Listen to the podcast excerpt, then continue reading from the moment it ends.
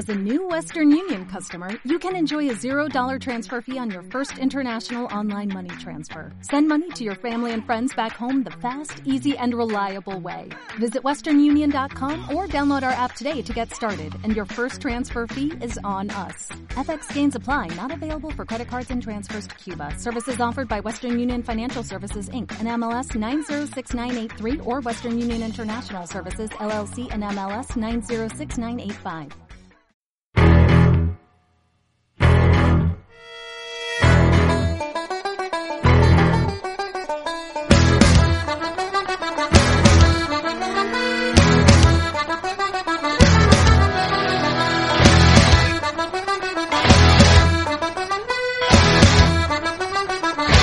Hola, hola, ¿qué tal? Muy buenas, bienvenidos un día más al podcast de Basket entre comillas. Hoy volvemos, aquí otro martes más, pero con novedades, ya que como veis, pues el podcast de hoy pues solo contiene eh, la parte de actualidad, ¿no? Que solemos hacer al principio, ya que pues hemos decidido para que los podcasts sean más dinámicos y pues tenerlo más dividido, ¿no? Y por así decirlo, eh, que tengáis, podéis seleccionar mejor vuestros gustos y lo que queréis como audiencia, ¿no? Por así decirlo, pues eh, vamos a hacer en vez de un podcast de lo que dure, pues dos podcasts en lo que eran antes las dos partes del podcast divididas en la canción. En resumen, que hoy tendréis la parte donde siempre tratamos la actualidad y otro día de la semana, eh, que probablemente sea mañana, tendréis el podcast de tema en particular que vamos a tratar este día de hoy, que en este caso va a ser la agencia libre de la NBA, pero que puede ser, pues como siempre hacemos, para una de las secciones que tenemos en el podcast. Así que bueno, básicamente ese es el cambio, así que si no tenéis segunda parte del podcast hoy, es porque batéis a tenerla mañana, no os asustéis, no es porque se nos haya olvidado.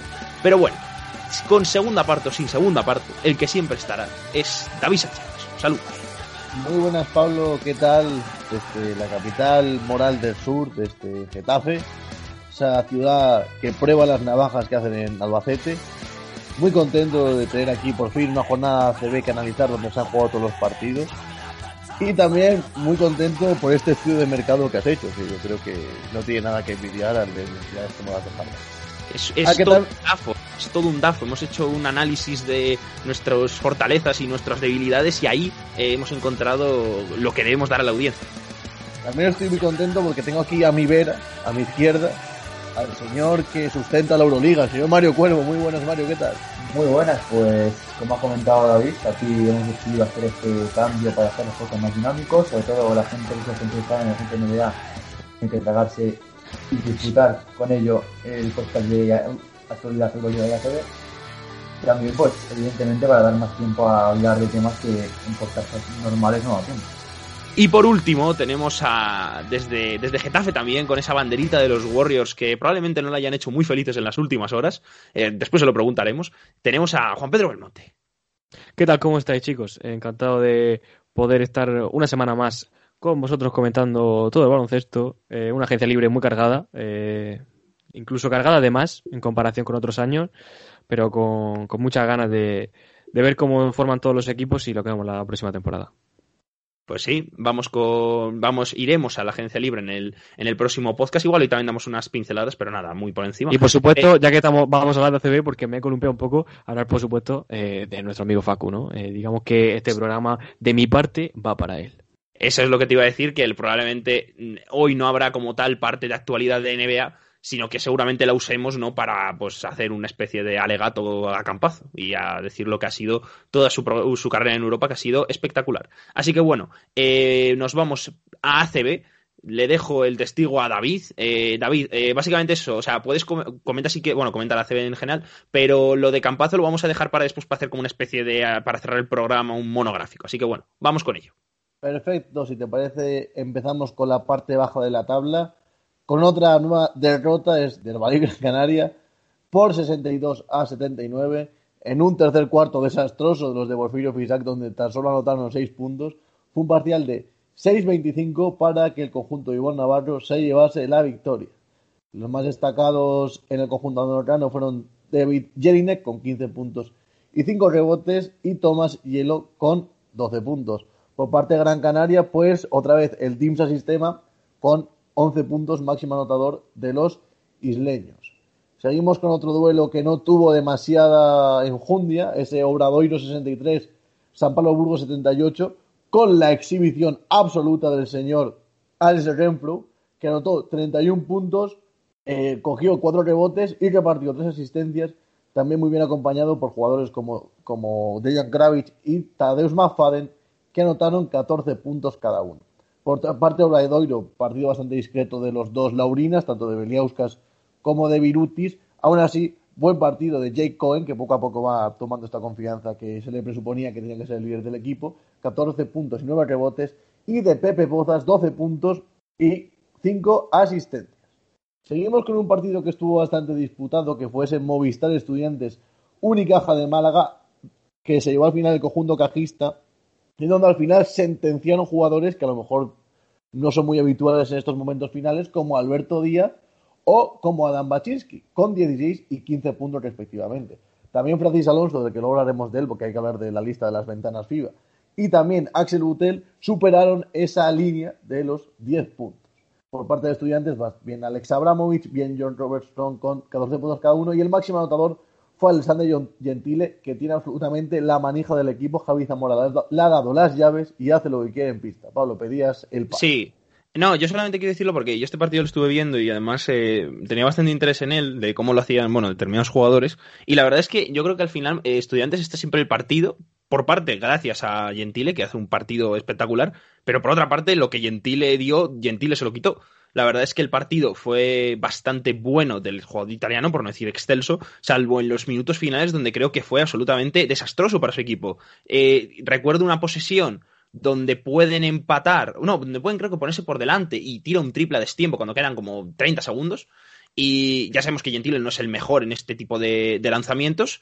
Y en la última posesión también es un triple suyo, lo cual creo que realza un poco lo mal que gestionó el Estudiantes este tipo de jugadas, porque evidentemente no son jugadas para Gentile, creo, por mucho que se quiera hacer el héroe. Creo que deberían haber tenido pues, jugadores como Abramovich o incluso eh, Robertson eh, esos tiros y esa importancia que por otra parte tuvo, tuvo el jugador italiano, que es muy bueno, pero que creo que en estos casos eh, a veces peca de no sé si sobrevalorar su capacidad ¿no? de, resolución y, evidentemente sin él de estudiantes no podía haber estado ahí pero claro creo que eso al final le pesó mucho al equipo al equipo estudiantil y luego quiero destacar también a Alec, Brown que no sé si lo has dicho que metió 19 puntos con un 5 de 7 en triple estuvo espectacular el, este jugador de hecho metió los 5 triples creo que de manera consecutiva falló como los dos primeros y después metió todos los demás y, un mate de rebote tremendo ¿eh?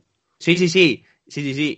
Y, la verdad es que. La verdad es que tuvo esa, ese último tiro tras rebote eh, para ganar el partido, no pudo concretarlo. La verdad es que es un poco, a ver, no inexplicable porque es un momento muy difícil, pero, pero la verdad es que ahí pues eh, fue bastante extraño. Sí, bueno, eh, perdón. sí. Voy, voy a ir un momento.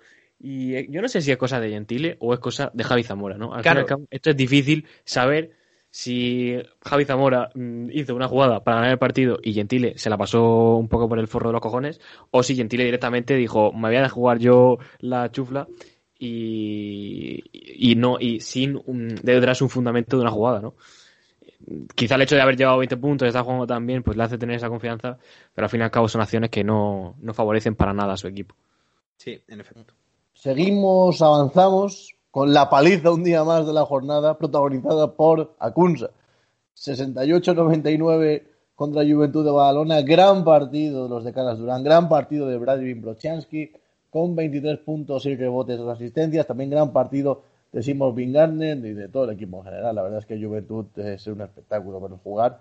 Y por parte de, de pues el de siempre, Jaime Chenique, 21 puntos. El, el hombre este que está aprovechando las oportunidades que tiene ACB para hacerse un hueco y un nombre. Llegados al Ecuador, vamos a comentar el partido del equipo de Juanpe. Vamos a comentar ese Murcia 84 por la hora 81, donde Juanpe estará muy contento porque por fin Javi Juárez perdió un partido. Bueno, yo creo que fue un partido muy competido, donde los dos entrenadores estuvieron bien, las cosas como son, eh, pero al final eh, UCAM supo sufrir, supo gestionar eh, mentalmente ir por detrás durante todo el partido, algo que hacía muchos años que, no veíamos, y consigue una victoria que, bueno, es una declaración de intenciones. Ya comentábamos la jornada anterior, en el último podcast, que con ese 5-5 igualaban su mejor inicio tras 10 partidos y en este caso, tras 11, también le igualan con 6-5. Eh, fue el, el récord que consiguieron también en la temporada 2014-2015 y de momento pues van camino de hacer una temporada ilusionante. Veremos qué pasa con la Copa, ¿no? Bueno, los que también han hecho un récord, que se me ha olvidado comentarlo, ha sido Unicaja, que han igualado su mejor racha de victorias a domicilio. Cinco victorias seguidas fuera de casa. Eh, igualan su racha la temporada 2005-2006. Ahí queda el dato del conjunto de Málaga. Y sobre Eh, todo, eh, quiero decir una cosa de que no se ha dicho de, de Murcia, que es de, de Francam, que, que ojo que sí, metió 19 puntos, pero es que estoy viendo aquí que, meti- que, que dio, si- que dio 10 también asistencias. si Sí, no me es eh, la primera vez que un jugador de Lucas Murcia hace un 19-10. El último en conseguirlo fue Don Facundo Campaz. Claro, es que te lo iba a preguntar porque digo, esto no suele ser muy habitual. Yo creo que, con, que debe, debe ser un- uno de, vamos, récord o, o- o algo muy importante porque realmente pues el partido fue espectacular en todo. El, Y bueno, estuvo- eh, para entrar un poco más en detalle, francamente es Sí. cierto que consigue esas asistencias gracias a eh, contar a su lado con la mejor versión de, de, de Tomás Bellas. Al Sí, fin- cierto. Al final, Sito Alonso probó con Francam de 2, que es su posición natural, en la que estaba jugando todo este tiempo antes de venir a Murcia, y se le vio también eh, acompañando a, a Tomás Bellas con ese formato de dos bases en pista, y fue gracias al acierto, especialmente, de- de- del base español, que tuvo un gran día, terminó con 13 puntos, 3 asistencias y 12 de valoración. Fue el segundo máximo anotador del equipo, junto con Augusto Lima, que también hizo 13 puntos. Sí, exactamente. Pues dale lazo. Bueno, seguimos. Seguimos en este que pasó al ACB con el partido que nos dio al MVP de esta jornada, que no es otro que el señor Andrei Balvin, que lideró a los suyos en la victoria contra el Betis con sus 23 puntos y 11 rebotes y 3 asistencias. Tremendo partido del pívot del conjunto vasco que consigue su segunda victoria y mete presión eh, a Zaragoza, eh, que también tiene dos victorias. Está ahí al filo del descenso. También gran partido de Arnoldas Kuluaka con otros 23 puntos y de Jaroslav Zirkowski con 17 por parte del Betis. James Feldane, 18 puntos después del partido terrible que hizo el otro día. También Nick Kay, una vez más, 13 puntos, 6 rebotes. Buen partido del ala pivot australiano. Vamos, si te parece, ahora con los equipos de Euroliga. Vamos a comentar ese fatídico partido del Casa de Zaragoza contra el Barça, donde una vez más el Zaragoza tuvo sus famosas desconexiones. Al final, en este caso, tocó en el tercer cuarto, 10-29 de parcial, y esto le sirvió al Barça para ganar el partido. De hecho, se fue perdiendo al descanso de uno, si mal no recuerdo. Gran partido de Cory Higgins, 17 puntos, 4 rebotes. También buen partido de Piroriola. Una vez más, Niscalaces a los mandos con 11 puntos y sobre todo con esas nuevas asistencias. Pero aún así, el máximo anotador del partido fue el señor Dylan Ennis con 26 puntos, porque dijo básicamente que aquí me las tiraba yo y poco más hay que decir. Lo peor del Bueno, que, que para- las metió en el primer cuarto y después Sí, no sí. volvió a hacer nada el hombre. Lo peor de Zaragoza fue ese sustillo que dio Rodrigo San Miguel. Esperemos que no sea demasiado. Ahí sí. medio cojo. Bueno, yo solo quiero comentar que en ese partido contra el Barça vi una de las mejores cosas del Casa de Zaragoza esta temporada. Y son esas camisetas negras, que son preciosas. Yo no sé si Sí. pensáis lo mismo. Le- el fallo son las mangas, pero si fueran sin mangas, es que yo me plantearía seriamente El- comprármela, ¿eh? El fallo yo creo que no es tanto las mangas, sino el equipo que la lleva. Pero, o sea, los jugadores, ¿no? Pero, pero la verdad es que sí, son realmente bonitas. La verdad. Se, se lo comenté a Mario, me gustaron mucho cuando las, cuando las patrocinaron, creo que era por el Black Friday, si mal no recuerdo. Y El capitalismo entró en el ACB.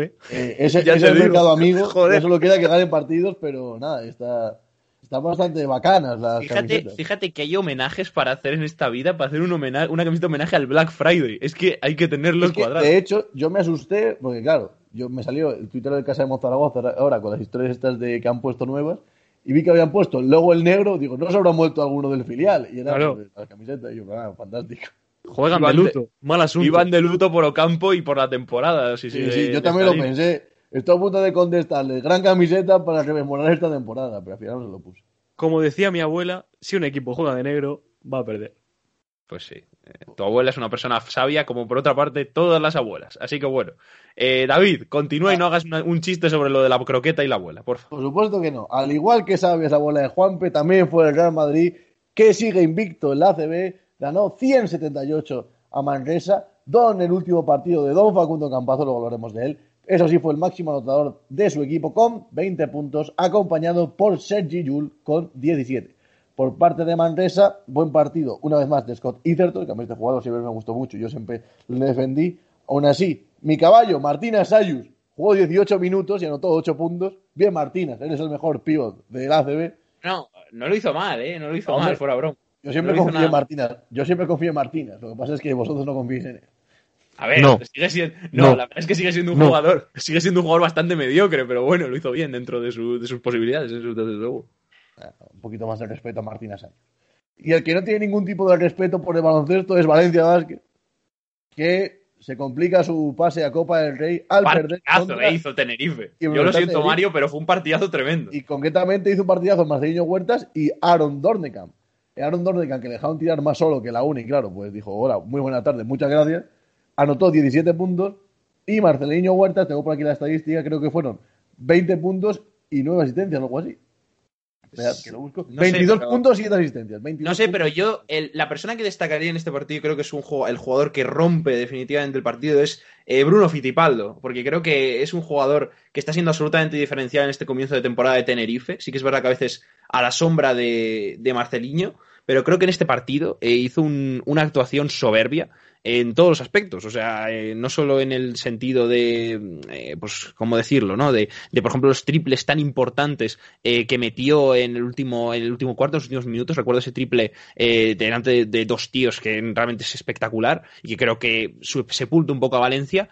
Y, bueno, y sobre todo, pues esa alternativa que da Marceliño, y sin bajar el nivel, incluso subirlo, está muy dinámico este jugador y yo para mí está siendo una de las claves eh, por encima de los números de este, de este Iberostar Tenerife, que también hizo muy buenos números, ¿eh? pero que me refiero, más allá de eso, creo que le está sirviendo ese puntito eh, de cambio y ese puntito de dinamismo que igual les faltaba con Marceliño en algunas partes de la temporada pasada, sobre todo de cara a una Copa del Rey, unos playoffs. Sí, Juan. Le está sirviendo además para jugar muchas veces en pista con el, con el doble bas. Me gustaría destacar que en el Iberostar Tenerife, seis jugadores por encima de los dos dígitos de anotación. En Valencia Basket el máximo anotador fue, creo, en Prepelic, pero decidió no hacer nada más que anotar.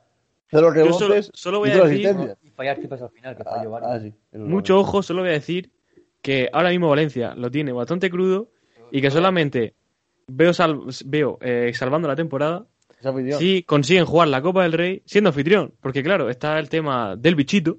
Supuestamente se tiene que jugar en Tenerife, pero eh, si deciden llevarse a Valencia, pues sería un golpe muy duro para los equipos que se están jugando la última plaza de Copa, que son UCAM, Manresa, Obradoiro y Andorra incluso, ¿no? Y, y, Zaragoza, Juan, pero no te olvides de Zaragoza. Sí, sí, ya, ya, sí, eso, ya sí es otro año. Están jugando el play-out.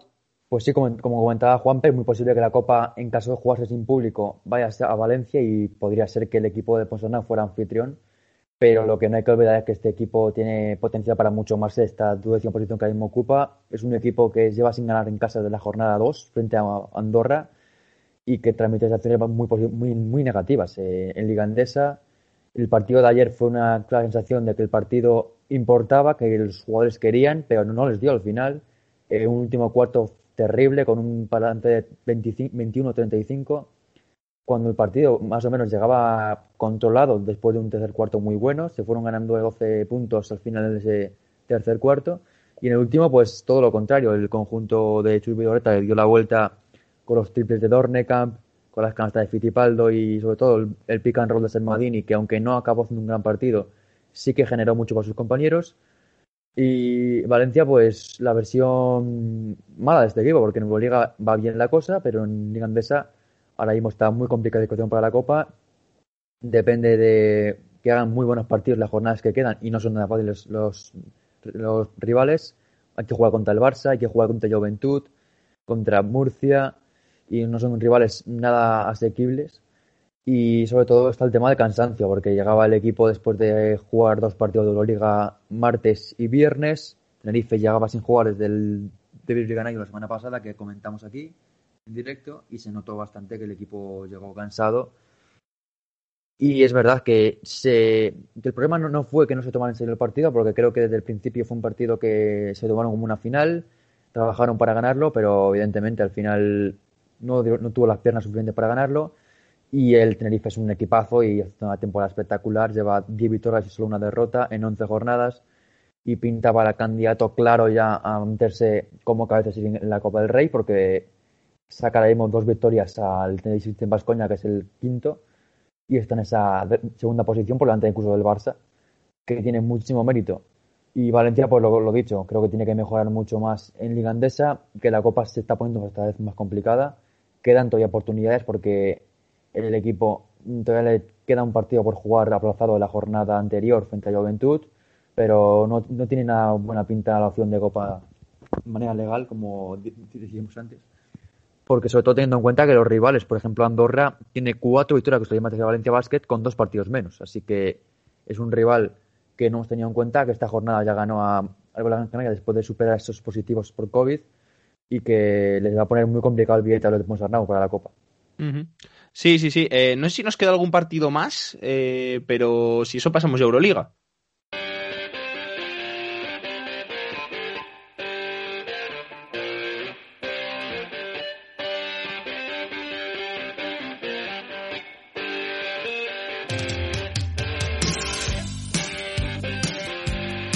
Volviendo un poco con Euroliga, eh, vamos a empezar con la jornada doble que tuvimos el martes, porque esta semana hubo partidos para todos los gustos. Primero tuvimos ese duelo ruso entre Zenit y Panathinaikos, se llevó la victoria del conjunto Zenit y Kimki, perdón, se llevó la victoria del de Moscú. La segunda victoria de la temporada, sobre todo el nombre de siempre, Alexei Beth con 24 puntos. También buen partido de Rick McCollum con 19 tantos. Y un poco también de Garrick Monroe, que anotó 11 puntos y cogió 9 rebotes y se llevó la victoria ante el Zenit, que consiguió, bueno, o consiguió, no, obtuvo su segunda nota de la temporada después de la de Olympiacos hace ya unas jornadas. Luego también tuvimos esa jornada del martes otro duelo interesantísimo, ese Bayer que ganó en casa del EFES después de un partido extraordinariamente bueno en defensa.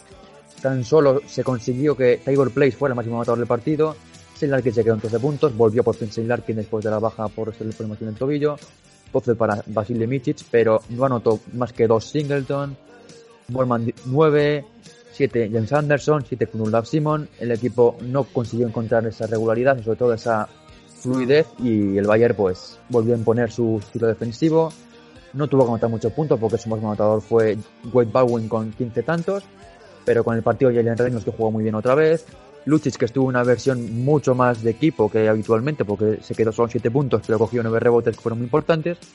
Y el Bayern que sumó nueva, victoria más, que le pone, el sigue metiendo muy arriba. Luego esa jornada del jueves se completó también con el duelo entre CSK y Zalgiris, entre el conjunto ruso fuera de casa.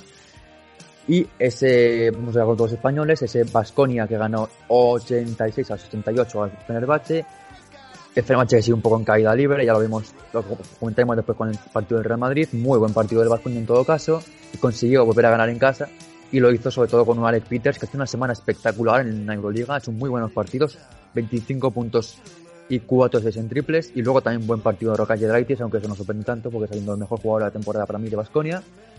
Y luego en Fenerbahce pues se notó la baja de, de Colo y el mejor fue Jan Vesely con 15 puntos. Y para cerrar esa jornada del martes hubo ese Valencia-Panathinaikos, esa victoria del conjunto de Ponsarnau que comenzó la semana bien, una victoria que se labró sobre todo en el último cuarto con un muy buen parcial. El conjunto de Ponsarnau que llegó bastante empatado al tercer cuarto atacó muy bien y sobre todo con un gran Martin Thomas en la dirección se llevó ese partido. Buenos minutos también de Rick Williams y de Clement Peppels que han completado una buena semana en general.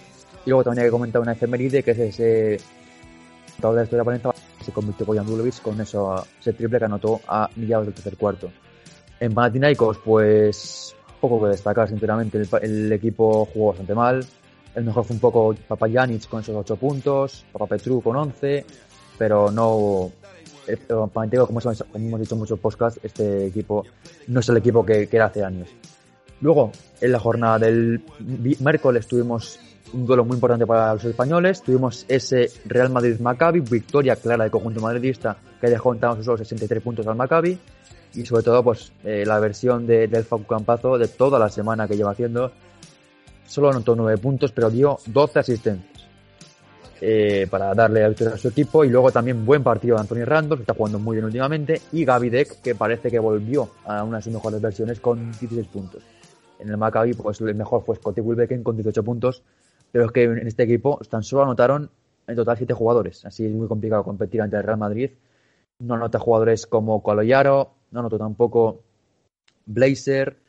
Y claro, se nota que, que faltaron puntos del de banquillo porque tan solo hubo dos jugadores que consiguieron llegar a los 10 puntos y así es imposible ganar a Euroliga en, la, en la cancha del Real Madrid. Muy buena defensa de equipo de Palvaso por esa, por esa parte. Y luego también tuvimos otra victoria de conjuntos españoles, la victoria del Barça cosechada frente al Estrella Roja, porque hay que recordar que no se jugó el del miércoles frente a Olympiacos por positivos en el conjunto griego. Y eh, victoria que se labró sobre todo la defensa sobre Jordan Lloyd, gran defensa del conjunto de Culé que dejó al máximo anotador de la liga entre solo dos puntos. Y sobre todo se labró en esa defensa de Jordan Lloyd y un partido de Mirotic muy bueno con 23 puntos y eh, cuatro rebotes. Un partido que no bueno, repitió en Liga Andesa por lo que, por lo que ocurrió. ¿no? Y por otra parte, vamos a seguir con esa jornada del miércoles, porque esto era el viernes ya, era para comentar un poquito del Barça. Y en la jornada del miércoles tuvimos otra victoria muy importante para la clasificación, la victoria que consiguió el EFES, el Estrella Roja en cancha de Milán, gran victoria del conjunto serbio que, que consiguió ante un equipo como el Milán, que siempre hablamos de que tiene muy buen equipo, pero luego sobre el papel no lo acaba cumpliendo. Y su mejor hombre fue el que no estuvo en vida ante el Barça, que fue Jordan Lloyd, que se anotó unos 17 puntos muy importantes para esta victoria fuera de casa, para una estrella roja que está haciendo muy buena temporada en esta Euroliga de momento. Y luego ya vamos con la jornada de jueves y viernes. Primero, en ese jueves tuvimos solo la victoria de Basconia frente a Panathinaikos, victoria labrada otra de la defensa, dejando solo 72 puntos al tiempo griego, y donde el mejor volvió a ser Alec Peters con 19 puntos, igual que Luca Vildoza, que también repartió una asistencia. Y Jekiri, que se quedó con 10 puntos y 10 rebotes, también muy importantes para ese triunfo contundente por esa diferencia de 21 puntos ante Panathinaikos, donde el mejor pues fue Papa Petru, pero también Nedovic, pero no, no, no hubo realmente un equipo que le pusiera la cosa complicada a Basconia, que consiguió dos victorias muy, muy importantes para seguir vivos en la clasificación por el top 8. También victoria del CSKA frente al Bayern, buena semana para el equipo ruso, que sumó dos victorias fuera de casa ante rivales que empezó la temporada. Otra vez el mejor en CSK, pues tuvo que ser el amigo Mike James con 25 puntos. Y también buen partido de Milutinov, creo que es su mejor partido desde que está en Rusia, 18 puntos y 12 rebotes, que le dieron mucho a su equipo frente a un Bayern de Múnich, que llegaba la jornada anterior como es con gran Jalen que se quedó solo en 18 puntos, pero no pudo contener al, al pivot serbio. Luego, también tenemos ese jueves partidos muy, muy importantes para la clasificación, como ese duelo entre Milán y Zalgiris, que se llevó el conjunto italiano, que por fin consiguió remediar ese problema ante el Estrella Roja. Jugó muy buen partido el conjunto de Ettore Messina, muy buen partido de Kevin Panther con 22 puntos y también de Shai Gidei con otros 20 puntos. El Chacho no acabó de jugar muy esta semana, solo que se quedó en 9 puntos.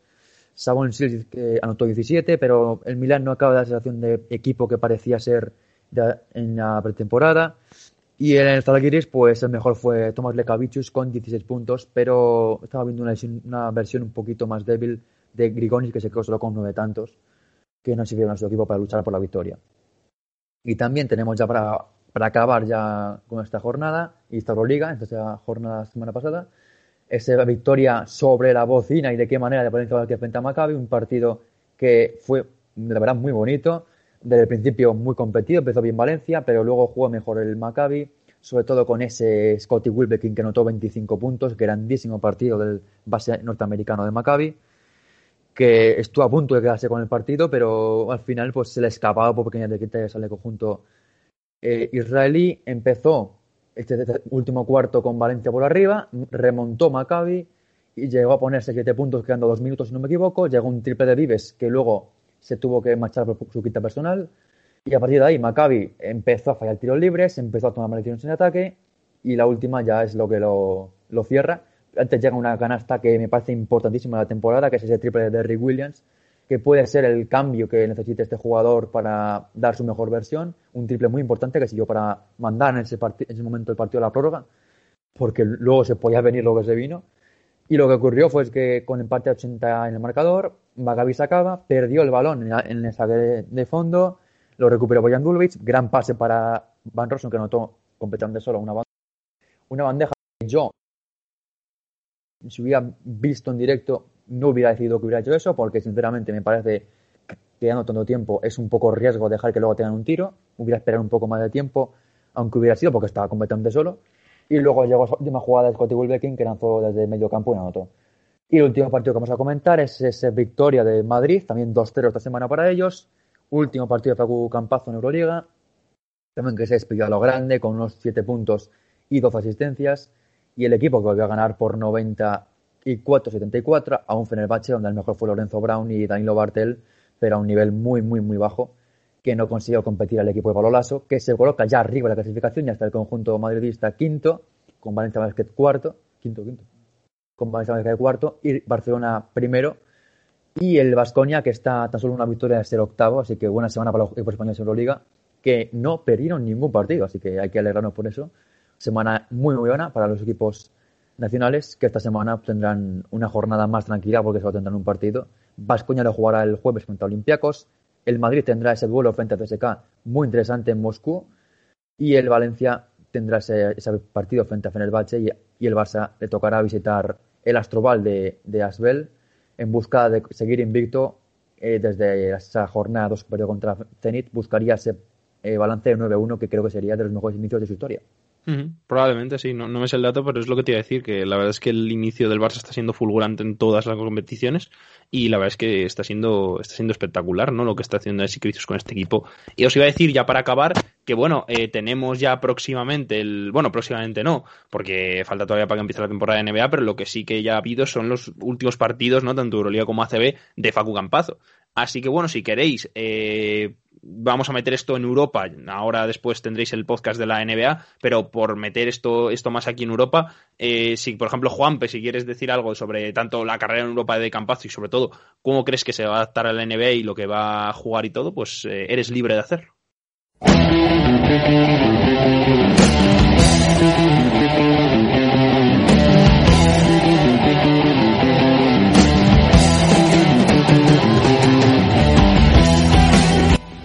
Bueno, esta mañana, bueno, perdón, ayer por la mañana eh, publiqué un artículo en Soma Basket sobre un poco el último baile de, de Campazo en el Madrid y de lo que ha sido un poco su trayectoria brevemente, ¿no? Creo que es muy destacable señalar que Campazo eh, es un jugador que en todo momento ha sabido adaptarse a la situación en la que estaba y ya eh, él eh, tiene un punto de inflexión al marcharse a UCAM Murcia, ¿no? Hay que recordar que llega al Real Madrid, un equipo plagado de base, con muchísimo talento, como Sergio Rodríguez, Sergio Yul, eh, Luca Onchis posteriormente, y al llegar a UCAM se da cuenta de que las cosas eh, son mucho más complicadas en esta liga, y es cuando él decide mucho más serio pues toda la preparación física, la alimentación, etcétera, etcétera, y a partir de ahí vemos a un Facundo Campazo completamente distinto, ¿no? El Facundo Campazo que se va ahora a la NBA es muy diferente al que llegó a España hace cinco años y destacar sobre todo pues eh, lo importante que ha sido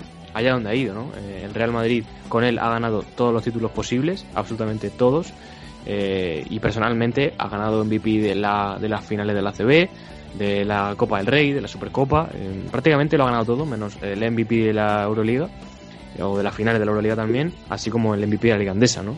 Eh, por otro lado, con UCAM Murcia, eh, este jugador consigue que los murcianos jueguen sus primeros playoffs de ACB en toda su historia, ¿no? Eh, que es algo muy destacable.